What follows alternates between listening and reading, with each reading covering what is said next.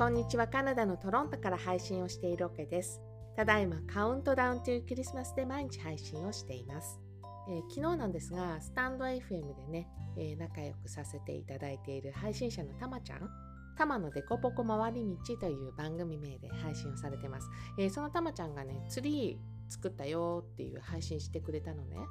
2日目だったと思うかな。アドベントカレンダーからツリーを飾ろうというところで、えー、シェアをしましたミニツリーの、えー、お話があったと思うんですけど、えー、その、えツリーをね作ってくれたような配信をしてくれました。でたまちゃんありがとうね。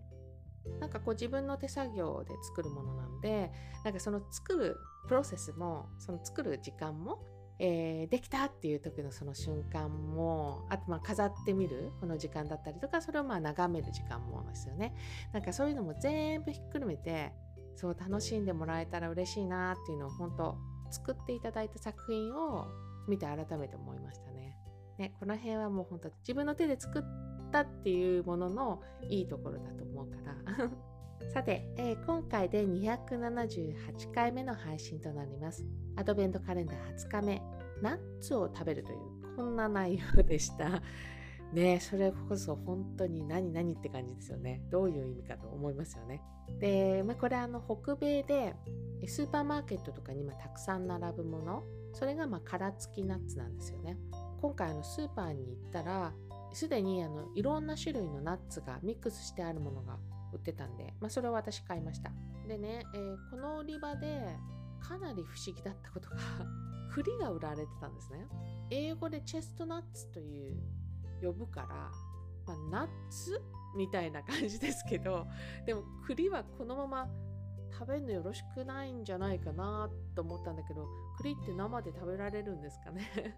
私は少なくとも食べたことないですけど、栗、日本ではすごいね、皆さん皆さんが知っててよく食べるものかと思われるんだけどこことロンドで同じような感じかと言われるとそうじゃないかなと思ってて、まあ、そこのナッツ類のとこに一緒に並べてあったんで、えー、例えば初めて見る方でですよ。多分そこでそのナッツ類買う人たちって食べるためそのまま食べるために使う人が多分多いと思うのでそうすると、まあ、名前だけそのチェストナッツっていうだけ見て知らない人がですよた。だからなんだろう、試してみようみたいな感じで、このまま食べちゃわないかなっていうのはちょっと心配になりましたね。で、まあ、今日あの冒頭の写真にも一緒に写ってますけれども、ペンチのようなその道具、これまあナッツクラッカーという道具なんですが、これでまあ殻割って中からナッツを取り出すと。でまあ私が買ったそのさっき言ってたミックスのやつはローストしてあるナッツなので、えー、そのままパクッとそのまま食べられます。スナックみたいにして。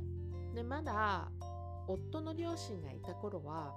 そのクリスマスの時にその彼の実家にま親戚がね集まっていたから、えー、その時にそこにまあナッツのその山とそのナッツクラッカーが置いてあって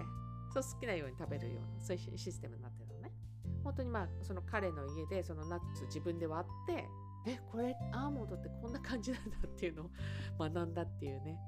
これ自分で割りながら食べるのがいいなと思うのがなんか割りたてっていうのかな？割ってそのまま口に入れると甘く感じるなと思って。そう自然な甘みなんですけれどもあナッツって甘いんだなっていうふうに思うしあと風味もなかなかねしっかり感じるかなと思います。あともう一つがあの割る作業しないと食べることできないんだよねそれ。そうちゃんと殻がついてるとパクパク食べなくて済みますね。ただなんかこうわざわざねこの割る道具買う必要はなくてペンチみたいなものがお家にあったらそれ利用したりとかあとはハンマーとかで割るのも OK だと思うので日頃こうあんまり殻付きのナッツ食べる方いないんじゃないかなっていうふうに思うからね気になった方いたらですねこの機会に試してみてください。と今日お話ししているこのナッツが並んでいるスーパーでの様子だったりとかナッツクラッカーその使って食べてる様子っていうのを動画にして Twitter にアップをしています。今日配信のところにリンクを貼っておきたいと思います。278回目の配信はアドベントカレンダー20日目ナッツを食べるだったので殻付きナッツを割りながらいただく北米のホリデーシーズンっぽいお話をしてみました。最後まで聞いていただきどうもありがとうございます。また明日の配信でお会いしましょう。カナダ・トロントからオケでした。